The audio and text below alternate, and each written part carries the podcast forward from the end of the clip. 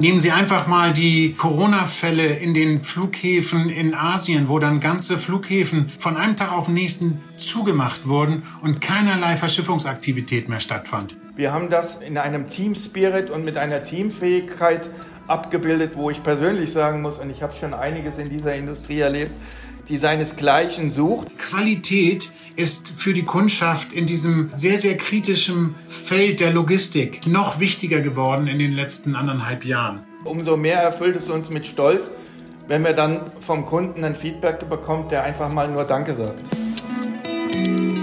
Netzwert, der DAXA Podcast. Ob unterwegs, zu Hause oder im Büro, hier hören Sie Neues aus der Welt der intelligenten Logistik.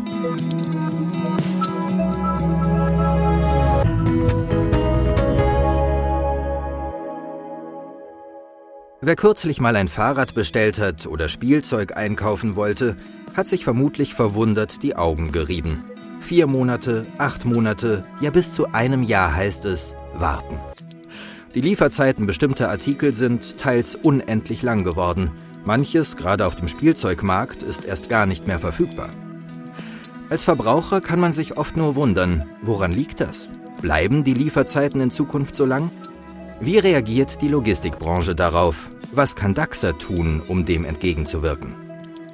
Wir wollen diesem Phänomen mal auf den Grund gehen. Unser Thema heute heißt Globale Lieferketten unter Stress, wie DAXA kreative Lösungen findet.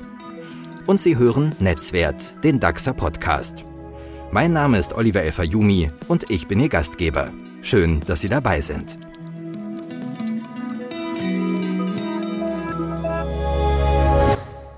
Die allermeisten werden sich erinnern. Als das Containerschiff Ever Given im März 2021 tagelang im Suezkanal feststeckte, wurden bei uns die Waren aus Fernost knapp. Okay, das war ja irgendwie sogar noch nachvollziehbar, denn hinter der Ever Given stauten sich bald über 300 riesige Containerschiffe mit Tausenden und Abertausenden Containern voller Waren an Bord. Allein dieser Vorfall führte Schätzungen zufolge zu einem Transportausfall von Ladungsgütern im Wert von über 9 Milliarden US-Dollar pro Tag. Daran mag man erkennen, wie die globalen Warenströme bislang funktionierten. Waren und Teile wurden in Asien produziert, dann per Seefracht oder wenn eilig per Luftfracht nach Europa und in den Handel gebracht. Soweit, so gut. Doch die Ever Given ist längst wieder auf See, der Suezkanal längst wieder frei befahrbar. Wieso sind die internationalen Lieferketten nach wie vor so unter Stress? Wieso warten wir bis zu einem Jahr auf das neue Auto? Wieso sprechen manche Wirtschaftsexperten bereits von einer neuen Mangelwirtschaft, die gar das globale Wirtschaftswachstum bedrohen könnte? Fragen wir nach, bei zwei Experten, die uns das beantworten können und die nicht zuletzt auch dafür zuständig sind, Lösungen zu entwickeln und für uns einzuordnen, wie sich DAXA in diesem angespannten Szenario schlägt.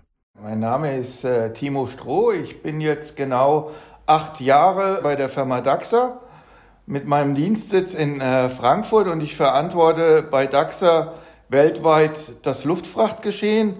Ja, mein Name ist Klaus Freidag. Ich bin seit Februar 2021 als Managing Director von der ASL Deutschland an Bord und bin verantwortlich im Prinzip das gesamte operative Geschäft der RC Logistics in Deutschland zu managen. Und das sind im Prinzip die 15 Standorte, die wir hier in Deutschland betreiben und alles internationale Geschäft, was damit einhergeht. Na, die beiden müssen es doch wissen, oder? Nur um es gleich vorwegzunehmen, die eine Antwort auf die Frage nach den Gründen für die Situation gibt es nicht. Vielmehr spielen zahlreiche Faktoren zusammen. Aber die gute Nachricht, DAXA kann dem Szenario durchaus viel Positives abgewinnen, doch der Reihe nach. Manche Gründe für den Stress in den globalen Lieferketten liegen auf der Hand und sind ganz natürlicher Ursache, wenn man so will. Das Chinese New Year zum Beispiel, das traditionelle Neujahrsfest in China, das gerade vorbei ist. Das chinesische Neujahrsfest ist das größte Fest in China. Die Menschen fahren traditionell zu ihren Familien, die meisten Fabriken stehen still. Die normale Produktion wird in der Regel erst nach vier bis sechs Wochen wieder aufgenommen. Klaus Freidag, Managing Director der RNC Logistics Germany bei DAXA. Eigentlich haben wir uns alle so ein bisschen eine Erholungspause, eine Verschnaufpause gewünscht äh, für den Jahreswechsel. Aber dazu ist es gar nicht wirklich gekommen. Denn dadurch, dass das Chinese New Year dieses Jahr ganz früh lag, also gleich Anfang Februar, war sofort wieder ein, ein sehr hoher ja, Energielevel im, im Tagesgeschehen zu erkennen, weil die chinesischen Lieferanten, aber auch unsere deutschen und europäischen Importeure natürlich versucht haben, so viel Ware wie möglich vor Chinese New Year noch auf die Verschiffung zu bringen oder zur Verschiffung zu bringen. Und insofern mussten wir eigentlich gleich wieder mit Vollgas ins neue Jahr starten. Dazu kommt die strikte Null-Covid-Strategie in China, das bedeutet, dass selbst bei lokalen Corona-Ausbrüchen schnell und rigoros durchgegriffen wird. Nehmen Sie einfach mal die, die Corona-Fälle in den Flughäfen in Asien, wo dann ganze Flughäfen von einem Tag auf den nächsten zugemacht wurden und keinerlei Verschiffungsaktivität mehr stattfand. Also solche Störungen gibt es immer wieder. In den letzten zwei Corona-Jahren blieben zudem die meisten Passagierflugzeuge auf dem Boden. Die Reisetätigkeiten der Menschen waren ja auf ein Minimum beschränkt. Auch das mit erheblichem Einfluss auf den Warenverkehr. Denn, und das ist wahrscheinlich den wenigsten bewusst, die Hälfte der globalen Luftfracht wird im Bauch von Passagiermaschinen transportiert. Da muss man kein Mathematiker sein, um zu erkennen, dass das Probleme nach sich zieht, wenn weniger Passagiermaschinen fliegen. Dazu Timo Stroh, Head of Global Air Freight bei DAXA. Und entgegen der Erwartungen war aber der Bedarf an, an, an Luftfrachtkapazität weiterhin stabil und ist sogar gestiegen dadurch, eben, dass wir im Zuge von Corona die Erfahrung gemacht haben, dass es äh, Güter gibt, die bewegt werden müssen, die so vorher noch gar nicht in der Luft bewegt worden sind, wie zum Beispiel Masken, Schutzanzüge oder auch Krankenhausequipment, was vorher entweder überhaupt nicht befördert worden ist oder wenn dann nur auf dem Seeweg. Und wir haben dann mit Kalkün äh, sehr schnell auf die Situation reagiert und damit begonnen, erstmal Ad-Hoc-Flugzeuge zu chartern. Das ist im Prinzip nichts anderes, als wenn man bei einer Mietwagenfirma ein Auto mietet, um diese dann auf einzelnen Strecken zu bewegen, wo ein Bedarf vorhanden war für Transporte von solchen zum Beispiel Masken oder, oder Schutzanzügen. Die Kunden reagierten sehr schnell auf dieses DAXA-Angebot zusätzlicher Transportkapazitäten mittels Luftfracht. Timo Stroh hat ein beeindruckendes Beispiel parat. Ich erinnere mich gerne an einen der ersten Transportaufträge vom Krankenhausverbund in Bayern, ähm, da hat sich der, der Vorstand persönlich bei mir direkt an einem Sonntag gemeldet und gesagt, wir haben da in der Presse gesehen, was Sie da tun, können Sie uns helfen? Unsere Krankenhäuser brauchen Masken. Am Ende ist ein Konzept daraus geschnitzt worden, wo wir eine Luftbrücke aufgebaut haben ähm, aus, aus China nach Frankfurt mit Umschlag der Waren über unser Lager am europäischen Hub in Frankfurt und direkter Weiterleitung über Nacht in zum einen ins bayerische ähm, Gebiet, dann aber später auch ins Rhein-Main-Gebiet und haben sämtliche Krankenhäuser dort mit diesem Equipment verbunden.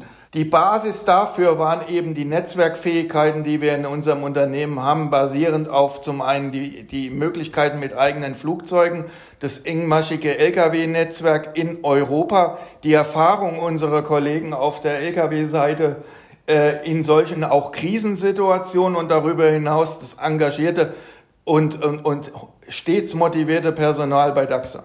Das war vor zwei Jahren. Seither hat DAXA diesen Bereich ausgeweitet, Erfahrungen gesammelt und seinen guten Ruf in Sachen Zuverlässigkeit, Flexibilität und Lösungsorientiertheit ausgebaut. Was wiederum zur Folge hatte, dass mehr und mehr Kunden auf diese Möglichkeit aufmerksam wurden und schließlich in einem der größten Aufträge in der DAXA Luftfrachthistorie mündete.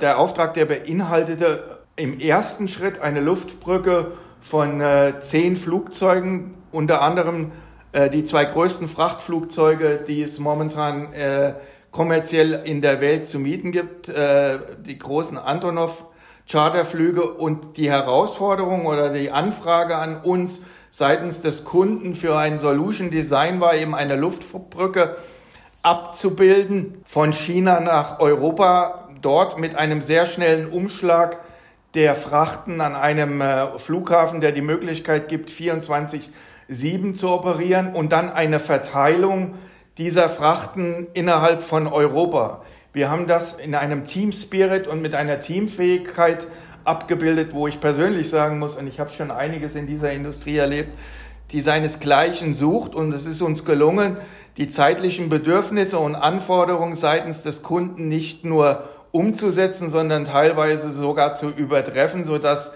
äh, die kompletten Sendungen vom Abgangsort bis beim Empfänger innerhalb von 48 Stunden ausgeliefert waren. Was zur Folge hatte, auch wieder positiv wie leider auch sehr traurig, dass der Bedarf an diesem Equipment ja immer noch stabil ist und wir mittlerweile gerade aktuell im zweiten Projekt dieses Kunden sind und eine weitere Luftbrücke über zehn Flugzeuge am Laufen haben.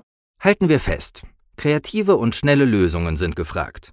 Damit einhergeht der sicherlich wichtigste Aspekt der globalen Warenströme derzeit, denn das größte Flugzeug alleine nützt eben, genau, nicht viel. Es ist das Netzwerk, das zählt. Die einzelnen Zahnräder, die ineinandergreifen müssen, in der Luft, auf See und auf der Straße. Die lückenlos aufeinander abgestimmte komplette Kette, vom Empfang der Waren bis zu ihrer Auslieferung. Das ist es, was einen zuverlässigen Logistiker in diesen Zeiten ausmacht. Nochmals Klaus Freidag, Managing Director der RNC Logistics in Deutschland.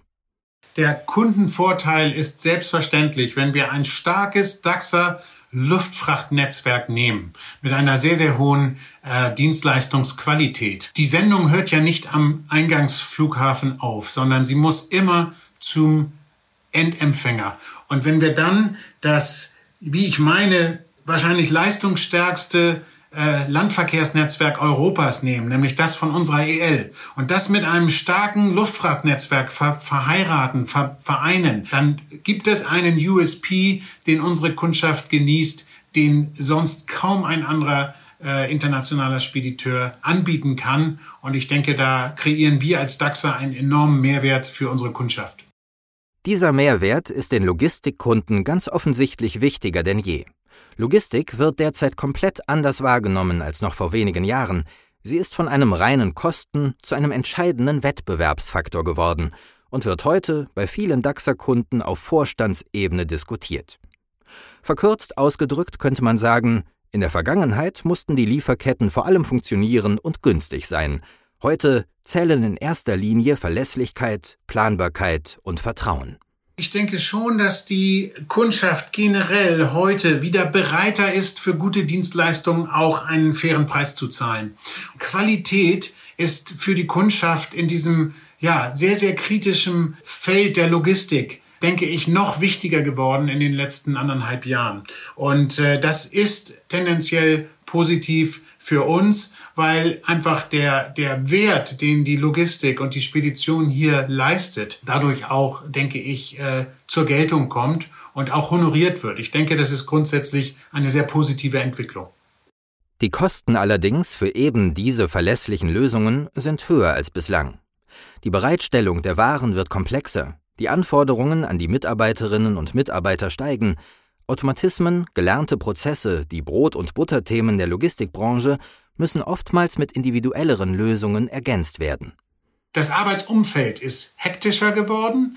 Wenn ich mit meinen Kolleginnen und Kollegen spreche, sagen die, ich fasse die Akte heute fünf bis zehnmal häufiger an, als das vor Corona der Fall war, weil einfach dieser ganz einfache Fluss, wo ein Prozessschritt sich an den nächsten reiht, der ist heute häufig nicht mehr so gegeben und das ist eben sehr, sehr aufwendig und das erklärt auch, dass unsere Kolleginnen und Kollegen wirklich zeitweise am, am Limit gearbeitet haben, was einfach das Arbeitspensum angeht. Was uns zum nächsten Engpass in Sachen globale Lieferketten führt, dem Personalmangel. Und zwar weltweit in der Logistik. Nicht zuletzt dieser Faktor sorgt zum Beispiel dafür, dass es in der Seefracht teils massive Verzögerungen gibt. Nicht nur, dass der Schiffsraum so knapp wurde, sondern auch die Leercontainer an vielen Abgangsorten wirklich zur Mangelware geworden sind. Und das ist dadurch zu erklären, dass normalerweise früher, ähm, und ich zitiere hier Hapag-Lloyd, die irgendwann gesagt haben, ein durchschnittlicher Container war 30 Tage lang blockiert und danach war er wieder verfügbar für den nächsten Transport. Das ist jetzt nur so ein Durchschnittswert, 30 Tage. Mittlerweile ist so ein Seekontainer 60 bis 70 Tage blockiert, was einfach daran liegt, dass die Schiffe teilweise vor den Häfen liegen und drei, vier, fünf Tage brauchen, bis sie überhaupt entladen werden. Und dann gibt es Probleme mit den Fahrern. Also es gibt Fahrermangel. Das heißt, häufig findet auch der ganze Transport hinterher äh, schleppend statt. In den USA zum Beispiel gibt es kilometerlange Staus bei den äh, Zügen, wo abertausende Container einfach nur über Wochen blockiert sind. Und das hat natürlich zu enormen Engpässen geführt. Es sind also nicht zuletzt auch strukturelle Probleme, die jetzt vielleicht durch die Pandemie erst verstärkt zutage treten und schmerzlich sichtbar werden. Fachkräfte zu gewinnen, wird zweifellos eine der wichtigsten Zukunftsaufgaben der Logistikbranche sein, wenn komplexe, globale Warenströme auch künftig verlässlich ans Ziel gebracht werden sollen. Daran lässt auch Klaus Freidag keinen Zweifel. Er sieht Daxer hier aber gegenüber Mitbewerbern durchaus in einer guten Position. Als DAXer kommt uns da sicherlich zugute, dass wir einen sehr, sehr, sehr guten Ruf genießen im Markt. Und das ist unter anderem äh, der Situation geschuldet, dass wir eben immer noch als Mittelständler wahrgenommen werden und man bei uns immer noch so eine Unternehmerfamilie, so einen Unternehmergeist im Hintergrund spürt, äh, natürlich mit einem sehr, sehr starken Wertegerüst. Und das ist ein Pfand, was wir in die Waagschale werfen können, was die Top 5 Spediteure allesamt Großkonzerne äh, nicht tun können. Und da verspreche ich mir für uns bei DAXA durchaus einen, einen Vorteil, dass wir es auch zukünftig schaffen werden, die besten Leute zu DAXA zu bekommen, weil wir einfach ein sehr, sehr attraktiver Arbeitgeber sind. Was sind nun die Learnings aus den letzten zwei Jahren? Viele Unternehmen reagieren und bauen Lagerkapazitäten aus oder verlagern die Produktion von Asien zurück nach Europa. Der Bedarf an intelligenter Logistik, vor allem an integrierten Lösungen und Konzepten, an End-to-End-Solutions inklusive ausreichender Warehouse-Kapazitäten wird steigen. Verlässlichkeit, Planbarkeit und Vertrauen spielen dabei eine große Rolle. Die Lage wird aber zumindest auf absehbare Zeit schwierig bleiben. Aber ich bin grundsätzlich ein Optimist. Und wir werden alles daran setzen, die globalen Lieferketten am Laufen zu halten.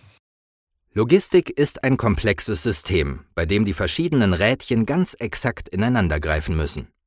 Die verschiedenen Effekte der Covid-Pandemie haben dazu geführt, dass das System aus der Balance geraten ist und wir das an Knappheiten spüren, die wir nicht mehr gewohnt waren. Globale Logistik funktioniert nicht mehr einfach geräuschlos im Hintergrund, es ist ganz deutlich geworden, wie wichtig das professionelle Management der Lieferketten für unser tägliches Leben ist. Am Ende aber sind es die Menschen, die Logistik ausmachen, und da, auch da muss man vielleicht sagen, ist DAXA bestens aufgestellt, wenngleich die Mitarbeiterinnen und Mitarbeiter bereits in den vergangenen zwei Jahren an ihr Limit gehen mussten. Timo Stroh. Ich habe mich vorhin kurz mit den Mitarbeitern darüber unterhalten, wie es ihnen momentan so geht. Und äh, die sind erschöpft, die sind müde, aber die sind auch stolz und die sind motiviert und die brennen weiterhin sicherzustellen, dass, und es ist anfangs als Modewort belächelt worden, aber diese Systemrelevanz, die Transport und Logistik in den letzten anderthalb Jahren an den Tag gelegt hat für unser Land, für unsere Gesellschaft, Nie war das alles wichtiger, als es heute der Fall ist. Und wenn wir unseren Beitrag dafür leisten können, dann ist es etwas, wo wir auch unsere Energie und unsere Motivation daraus ziehen.